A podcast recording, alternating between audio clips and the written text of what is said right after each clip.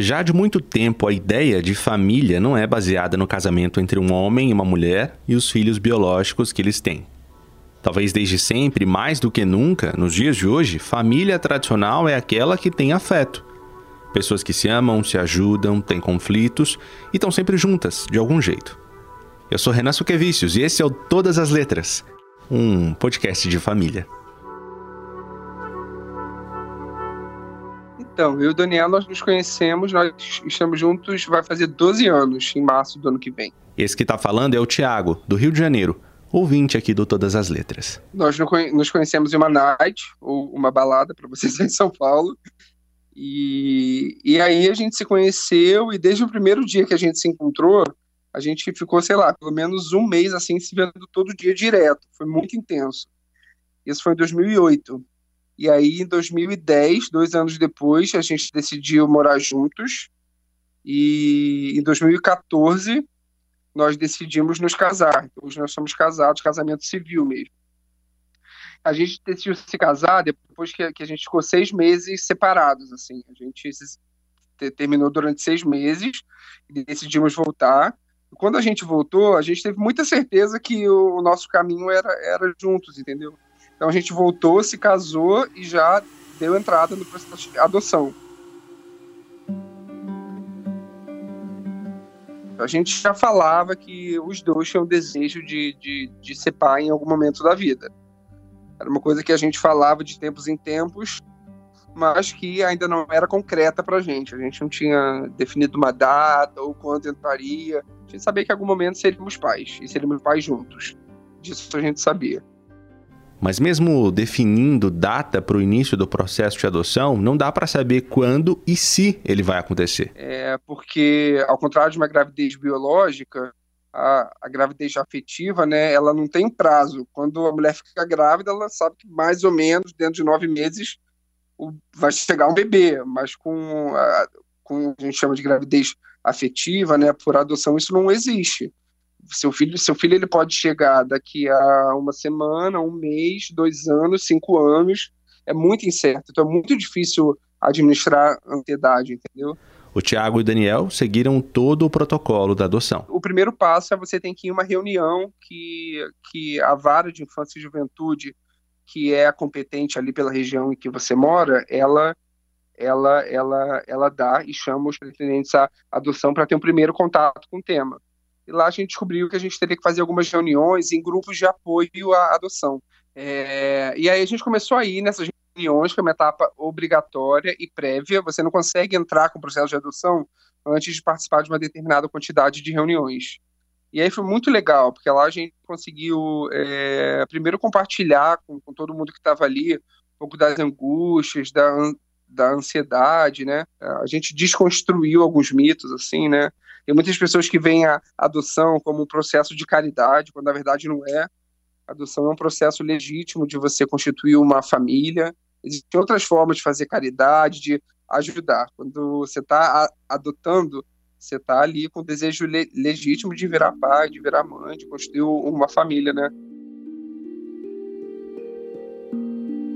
Vocês encontraram algum tipo de é, preconceito ou de barreira por serem um casal homofetivo? Cara, nenhum, Renan, para nossa surpresa, assim. A gente ficou surpreso com isso. Vocês tiveram medo de a, é, acontecer algum caso de preconceito? Ficamos. A gente achou assim, cara, dois homens, vamos ver, porque é, toda essa história recente, né, de, de garantia de direitos a famílias homoafetivas, é realmente muito recente aqui no país, né? Até há poucos anos atrás eu, eu não conseguiria nem ter me casado com o Dani. Quando o Tiago e o Daniel se conheceram em 2008, não existia uma possibilidade legal de um casamento entre eles. As uniões estáveis homoafetivas só foram reconhecidas em 2011 e só em 2013 entrou em vigor uma resolução do Conselho Nacional de Justiça obrigando os cartórios a realizarem casamentos entre pessoas do mesmo sexo.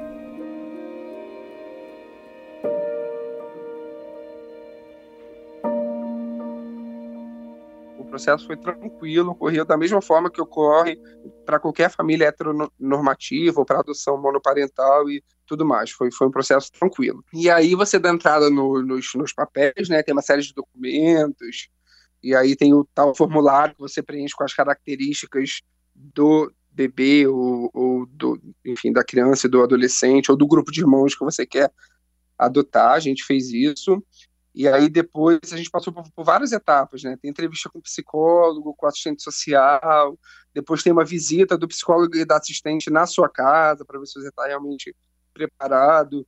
E eles fazem as entrevistas em um determinado momento, eles separam assim, falam primeiro só com um pretendente, depois com, com outro, porque eles eles sabem que em muitos casos é só uma pessoa do casal que está fazendo uma pressão para adotar e aí quando acontece isso eles, eles, eles não permitem que o processo siga.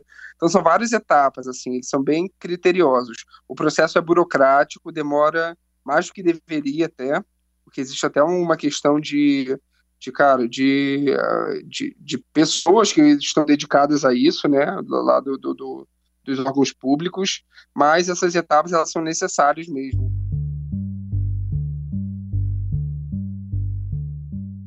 O processo todo é muito burocrático mesmo. E agora, em agosto, foi lançado um sistema nacional de adoção para fazer a fila andar um pouco mais rápido. Para se ter uma ideia, há hoje no Brasil quase 10 mil crianças cadastradas. Cerca de 5 mil estão disponíveis para adoção. Essa diferença se dá porque muitos casos de crianças em abrigos está correndo na justiça, sem uma definição de quem é o responsável legal por elas. Do outro lado, mais de 46 mil famílias nacionais e 233 estrangeiras estão habilitadas, segundo o Conselho Nacional de Justiça. Estar habilitado significa que você passou por todos os crivos do sistema e foi considerado apto para ser um pai adotivo ou mãe adotiva. A espera dessas famílias pode ser mais ou menos longa de acordo com as preferências que a família tem com relação à criança que espera adotar que você colocou? Eu queria saber como é que foi essa sua ficha, a ficha de vocês. Então, a gente colocou é, uma criança, colocou sexo indiferente, raça indiferente, e o nosso único limitador foi a idade. Porque eu, na verdade, eu queria muito beber. O Dani, ele nem queria tanto, por ele, ele adotava mais velho. Então a gente conversou e chegou no meio termo assim, topamos até dois anos. E doenças, a gente aceitou doenças que na época chamava de doenças tratáveis. 70% das crianças e dos adolescentes disponíveis para adoção estão registradas como negras e pardas. Ainda de acordo com o relatório do Cadastro Nacional de Adoção, 35% delas têm problemas de saúde. A maior parte dos casos está registrado com o nome de deficiência mental.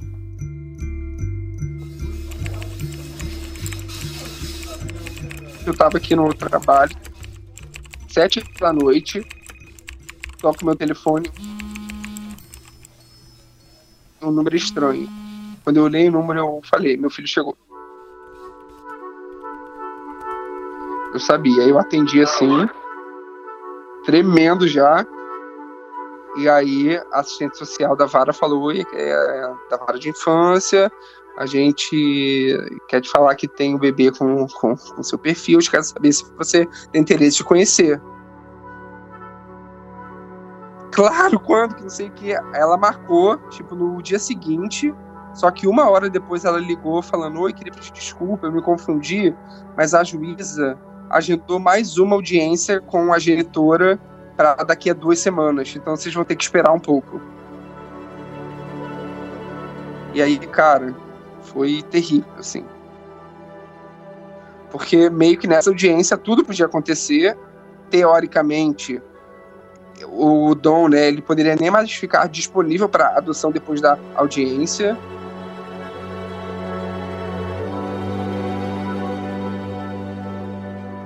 Eles ficaram sabendo que o bebê tinha cinco meses. Mesmo sem ter a certeza de que conseguiriam adotar, foram comprar o enxoval. Mas a gente conversou e a gente falou, cara, é ele, é ele, então vamos. A gente saiu para comprar. É muito louco, Renan. E o nosso foi com emoção, assim, cara.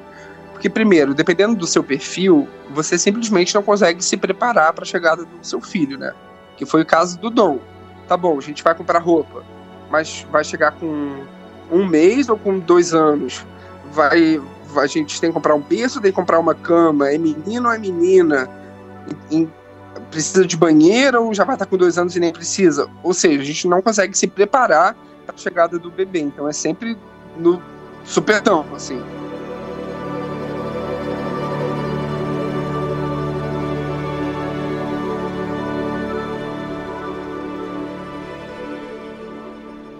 As duas semanas mais longas das vidas do Tiago e do Daniel se arrastaram, mas chegaram ao fim. Eles foram chamados para conhecer o bebê. Bebê não, já tinha até nome. Dom. Ai, meu Deus. Ela com Deus. Oi, garoto. Oi. Não é tio, não, é pai. Já é, já é. Amor. Se o pai disse, então é. Então é. Meu filho. Ele olhou pra você e riu. Oi. É. Oi, Dom. É jogozinho também. Olha, olha como ele...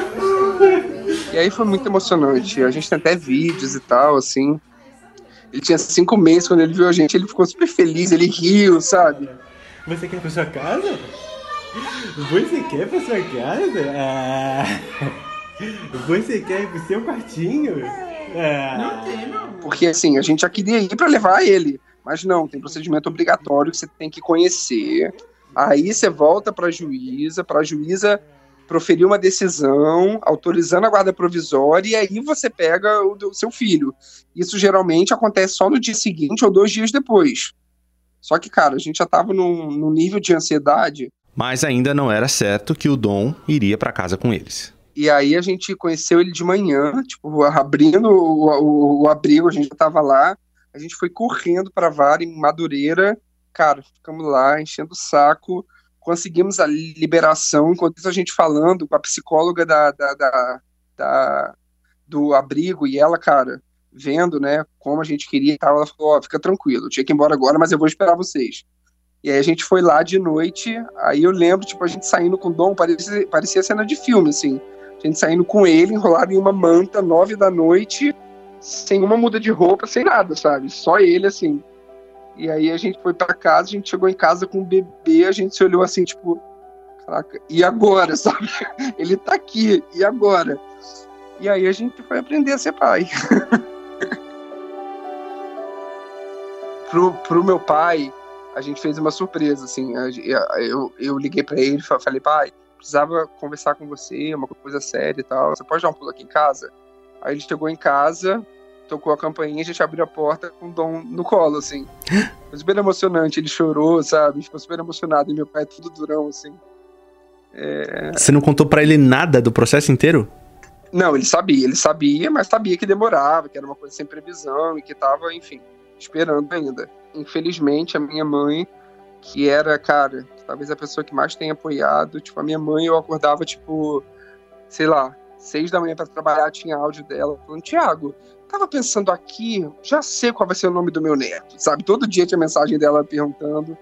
Ela faleceu em janeiro, quatro meses antes do Dom chegar, assim, foi por um pouquinho, foi uma pena. E, e uma curiosidade, a gente falou dessa coisa do nome. É, o nome foi ela que sugeriu? Não, o nome foi a gente que sugeriu. Eu e o Dani a gente sem- se- sempre quis, é.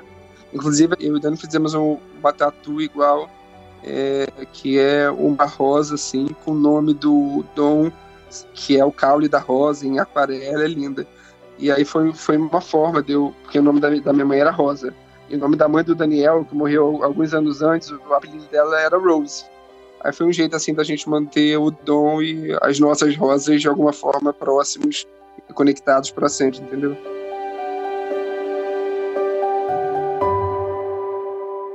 O sonho do Tiago e do Daniel estava realizado. O Tiago conseguiu seis meses de licença no trabalho, engatou com as férias e passou oito meses cuidando do bebê, uma super conquista. Eles tinham, enfim, uma família que consideravam completa. Mas em 11 meses, uma outra mudança, dessa vez sem aviso e por isso sem ansiedade, chegou e deu um 360 na vida deles. Eu vou aproveitar esse momento aqui de suspense e fazer uma pausa nessa história antes que ela acabe. É importante dizer que casais LGBTs não têm só a adoção como uma forma de ter filhos. Oi, Renan, tudo bem? Tudo bem, você? Essa aí que tá falando é a Isa. Tudo bem, acho que eu peguei um resfriado, mas tá tudo bem. Mentira, mulher, sério? Pois é. Eu tô aqui com, com a Ju. Ela é casada com a Ju. E assim como o Tiago e o Daniel, elas enfrentaram um processo de adoção. Aliás, elas estão enfrentando. Há cinco anos esperam por um filho. Ou melhor, mais um filho. E com o Gael. Cadê ele? Ele já fala? Tá? Não, não fala Não. ainda, mas grita. Já já ele vai dar um grito, com certeza. Elas são paraibanas e hoje vivem aqui em São Paulo. Então, é, Isa é cantora, né? Compositora. E eu vi um clipe dela no YouTube. E achei muito legal, compartilhei. Até uma colega minha trabalhava na estação de rádio. Ela colocou a música dela para tocar, que gostou bastante e tal. E aí eu entrei em contato com Isa para falar, né, que a música dela estava tocando no rádio. E eu não conhecia ela pessoalmente, só pelo, por esse clipe. E aí ela, para me agradecer por- pelo que eu fiz e tal, me convidou para ir no show dela, lá em João Pessoa. E aí eu fui, e no primeiro momento que eu vi ela cantando, foi paixão, assim, à primeira vista. Realmente eu olhei e me apaixonei por ela e tal. E a gente trocou contatos e ficou se falando, a gente ficou amiga antes de qualquer coisa. E aí, em seguida, a gente começou a namorar, né? A gente começou a namorar. Isso foi em 2011. A gente começou a namorar e com três meses de namoro a gente começou a morar junta. Foi uma coisa super rápida, e a- mas deu, tá dando super certo, né? Até agora, graças a Deus, tá indo tudo bem. E aí a gente se tornou sócia, namorada. A gente fez como manda figurino, assim, da típica família tradicional brasileira. A gente é, noivou num restaurante com a família. A gente trocou é, aliança, porque a gente é muito tradicional, entendeu? O tempo foi passando e nesse ritmo acelerado de decisões conjuntas, a maternidade apareceu. Um dos meus sonhos era gerar um bebê. E ela, o sonho era ser mãe, mas não tinha muita vontade de gerar. É, a gente tinha que achar um meio de fazer isso, né? E a gente pesquisou bastante. Inclusive, no tempo, a gente não achou tanta referência, assim, de casais homoafetivos, meninas. É, eu falo assim, na, na internet mesmo, em, em Instagram, YouTube e tudo mais, não tinha tanto canal, não tinha tanta informação há quatro anos atrás, mas ao mesmo tempo a gente se dedicou bastante para realizar esse sonho. Estamos indo agora fazer ultrassom para ver se a gente consegue ver o sexo do bebê. Daí elas mesmas decidiram criar um canal no YouTube e fazer um Instagram para falar sobre Toda me isso. tremendo. A expectativa é muito grande. Espero que dê tudo certo e que esse bebê abra as pernoquinhas pra gente poder ver o negocinho, entendeu? E aí a gente decidiu que eu ia gerar um bebê. é, a gente ia gerar um bebê e adotar um outro. E aí fizemos a primeira inseminação em 2014. Eu engravidei na época e perdi com alguns dias. foi devastador, assim, foi triste, porque é, a gente jurava que ia dar tudo certo, porque, por exemplo, a Ju não tinha nenhum problema hormonal, é super saudável e tal, mas como a gente fez inseminação e não foi fertilização, é, o risco de não dar certo é, é como uma relação é, é, sexual normal. Hétero, né? É, Na inseminação, o espermatozoide é colocado no útero da mulher e o trabalho de fecundação, aquele que você estudou lá nas aulas de biologia, lembra? Ele é feito todo pelo organismo. Já na fertilização, o óvulo é fecundado fora do organismo. Ele vai para o útero numa segunda fase do processo. A complexidade exige grana, por isso a fertilização costuma ser um pouco mais cara. E você só tem direito a uma tentativa, né? Não tem nem, nem duas nem três. E, e aí o dinheiro já vai embora. Elas juntaram dinheiro e aí tentaram de novo. E esse ano agora, ano passado, a gente tentou novamente inseminação e deu certo.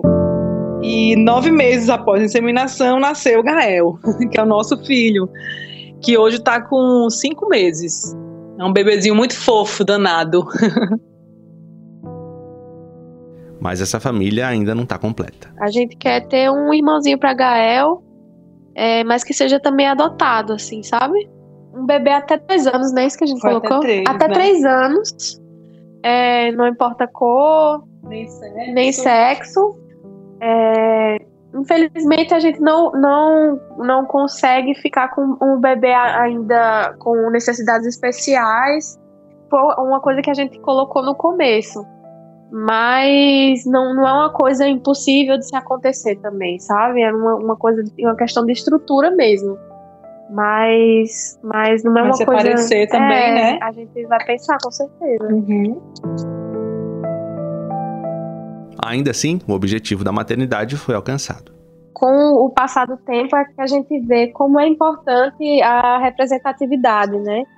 Antes a gente procurava um casal para não se espelhar, mas, mas é, ter experiências parecidas e tal, trocar ideias, ter como também, né? referência.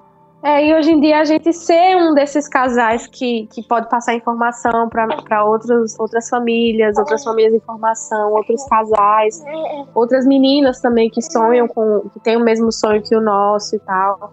É bem bacana, isso é bem gratificante mesmo, assim. A gente não esperava que isso ia acontecer e foi acontecendo, assim. Ah, é a sensação maravilhosa, né? Por mais que existam os percalços, né? De toda a família, né? Os problemas, as situações difíceis, mas quando se põe na balança é realmente muito gratificante, sabe?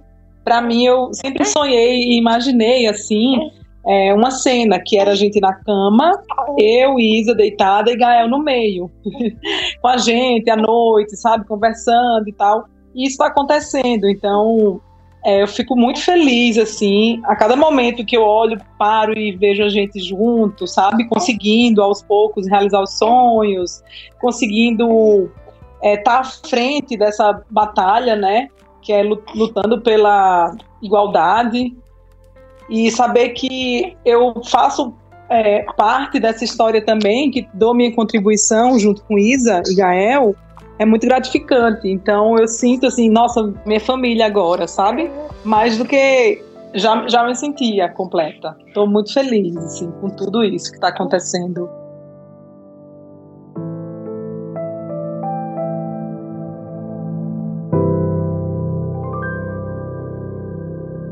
Se você ouvinte ficou até aqui, deve estar querendo saber o que aconteceu com o Tiago e com o Daniel do começo desse episódio. Eles viveram uma saga para adotar o Dom, o filho deles, de quase três anos agora.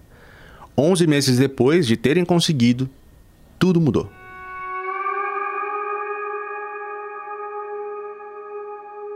A gente estava em casa, feliz da vida, e aí a juíza manda um, uma mensagem no, no Facebook privado, assim, sabe, pro Daniel. Falando, oi Daniel, adivinha só.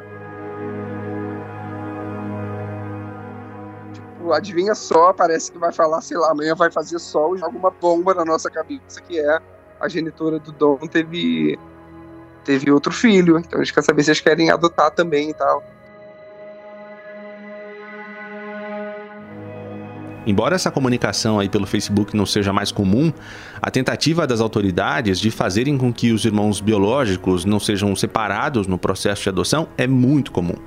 E o Kim, irmão do Dom, estava esperando uma família. E aí a gente ficou assim, meio chocado. O Daniel de início falou vamos. E eu fui mais racional, falei, não, calma, vamos pensar. Mas aí depois a gente chegou à conclusão que, sabe, que era para ser, que era uma coisa de, de, de destino, que eles tinham que estar juntos e que a gente tinha estrutura afetiva, emocional e muito amor para dar e que cabia mais, mais, mais um bebê na nossa vida. E aí hoje a gente está com dois bebês em casa, né? Que a diferença entre eles é de um ano e dois meses, assim. Então a vida ficou bem mais intensa. O Tiago e o Daniel sabem muito pouco sobre a genitora dos filhos deles, apenas que ela tem problemas com álcool e drogas, e justamente por isso os meninos tiveram problemas de saúde no nascimento. E como que é ser pai, cara? Você tinha uma expectativa tão alta, né, para a chegada desse momento? Agora que ele é real, o que, que você sente? Cara, é louco assim, né? Porque é meio clichê, mas realmente você você começa a enxergar a vida de uma perspectiva diferente, assim, sabe?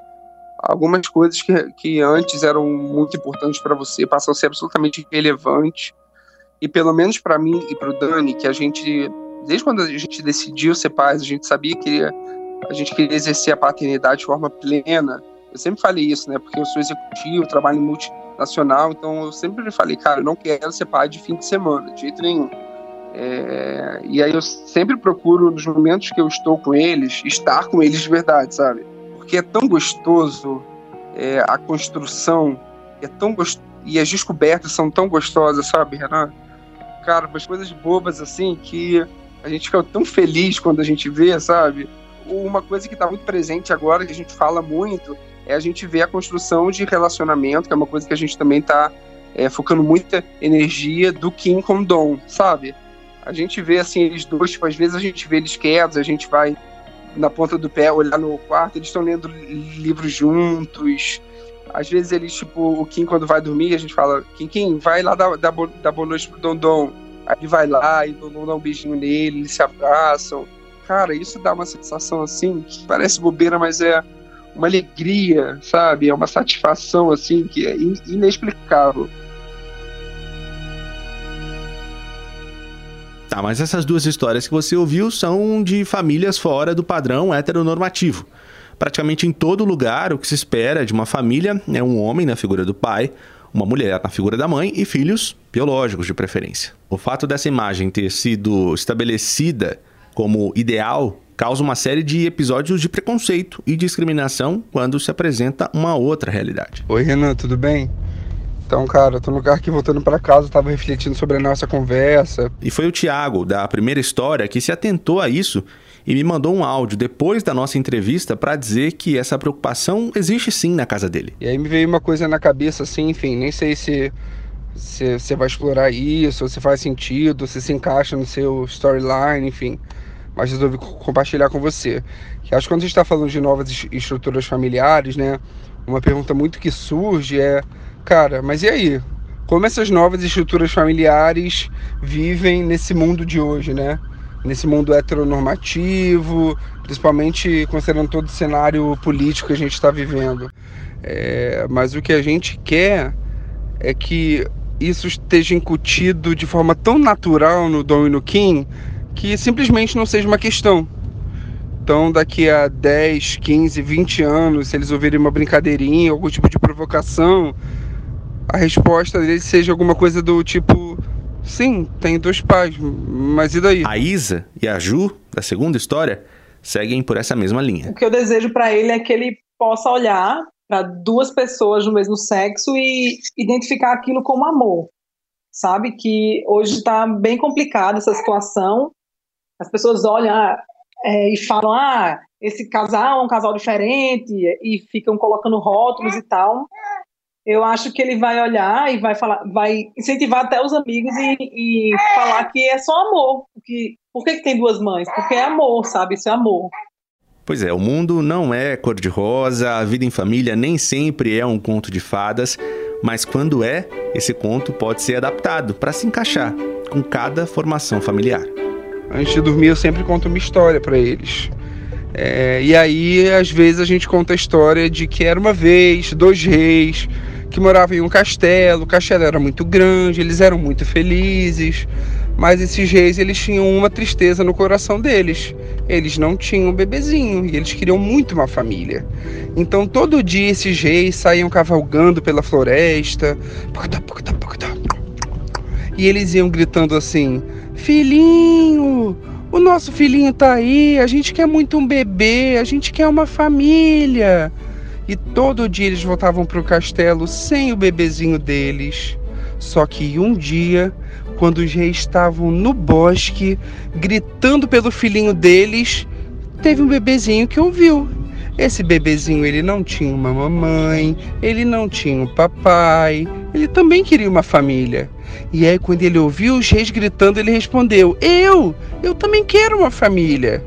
E os reis foram correndo, e quando eles encontraram o bebê, eles ficaram apaixonados. Eles beijaram o bebê, e aí eu dou beijinho nele. Eles abraçaram o bebê, eles fizeram cosquinha no bebê, e aí eu vou fazendo tudo isso com ele, ele adora. É, e aí eles olharam para o bebê e falaram: a partir de hoje, você é o nosso filho Nós somos a sua família. A gente vai cuidar de você, a gente vai te dar papá, a gente vai te abraçar quando você estiver com medo, a gente vai te contar a história para naná e a gente vai fazer de tudo para que você seja muito, muito, muito feliz. A gente te ama muito, porque você é o nosso príncipe, o nosso príncipe Dom. Os reis voltaram com o príncipe Dom para o castelo e todos viveram felizes para sempre.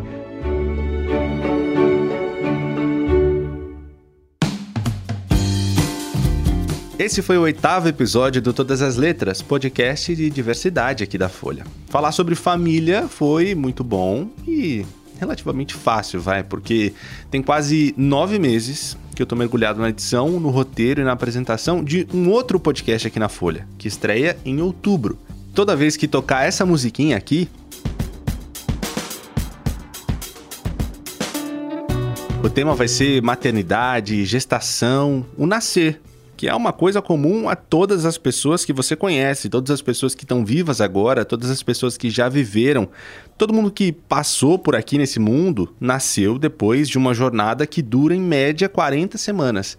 E é sobre essa jornada que a gente vai tratar nesse novo podcast da Folha, que se chama 40 Semanas. Mas eu não estou sozinho nessa não, dividindo a apresentação, fazendo a produção e dividindo também o roteiro, vai estar comigo a Melina Cardoso. Oi Melina, tudo bem? Bem-vinda. Oi Renan, obrigada pelo convite, é uma honra dividir esse podcast com você. Eu não poderia escolher uma outra pessoa para dividir esse podcast comigo, senão a Melina, que é a cabeça e as mãos no teclado por trás do blog Maternar aqui na Folha, né, Melina? Conta um pouco desse blog, como é o seu trabalho por aqui. É isso aí, o blog, ele já existia na Folha e ele foi desativado quando as autoras do blog deixaram a, a, o jornal. E assim que a minha bebê nasceu, Helena. Uma a... fofa, uma há dois anos e oito meses, a Helena trouxe comigo uma bagagem de maternidade muito deliciosa e muitos aprendizados. E aí eu recebi o convite, quando eu voltei de licença maternidade, para tocar o barco. E aí. Eu falei, ah, dá esse filho aqui que eu quero criar. E aí eu queria sempre dividir as minhas experiências, meus desafios e nunca é, pintar aquela maternidade propaganda, sabe? Eu queria sempre escrever sobre maternidade real, os perrengues que eu passava. Conto também muitas histórias, coisas incríveis que vão me contando e eu acho que vale muito. Então é isso. Desde então eu tô com o blog Maternidade. E é justamente sobre vida real, sobre maternidade real que a gente vai tratar nesse novo podcast, né? E é tão, de fato, real que a gente vai acompanhar três mulheres grávidas, três brasileiras aqui da região metropolitana de São Paulo ao longo dessas 40 semanas, né? Isso mesmo. A nossa ideia é, inicial era encontrar três mulheres de diferentes perfis: uma mulher que tivesse o pré-natal e o parto pelo SUS, outra que tivesse todo o acompanhamento pelo convênio médico e uma terceira que fosse fazer de forma particular e se desse sorte que fizesse, que tivesse a intenção de ter o parto em casa. E a gente encontrou essas três mulheres, a gente garimpou muito, procurou, conversou, entrevistou antes de convidar as mulheres, a gente chamou algumas aqui para Folha, para a gente achar o perfil ideal para que a gente pudesse acompanhar. Quase um reality show, vai, um reality é, show em formato de podcast. Exatamente, até porque, querendo ou não, a gente acompanharia, entraria um pouquinho na história delas e a gente precisava dessa disponibilidade delas. Obviamente que tinha momentos que a gente não ia estar presente. E aí elas mandariam áudios e contando o que aconteceu e a gente foi acompanhando semana a semana a gravidez dessas três. Mas não é só somente sobre as três. A partir da história que cada uma conta, a gente vai desmembrando em outras histórias, encontrando outros personagens, acompanhando outros momentos da gestação de outras mulheres, não só no Brasil também também. A gente tem vários personagens de fora do Brasil. É um podcast sobre gestação, sobre maternidade, que fala sobre mulheres, mas é um podcast que fala sobre nascer, né? Desde quando a gente era um amontoado de células sem forma nenhuma até o momento em que a gente abriu o olho, respirou um pulmão, viu a luz de fato, como a gente fala, né? É, então acho que vai ser muito interessante. Todas as pessoas estão convidadas, né? A sim, ouvir todas as sim. letras, todas as pessoas. Continuem na audiência, agora comigo também.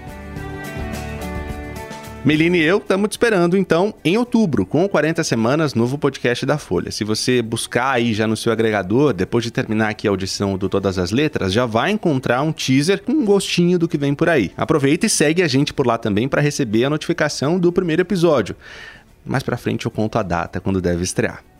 A gente se encontra daqui 15 dias aqui no Todas as Letras. Não acabou ainda não. A gente se encontra logo mais. Até lá.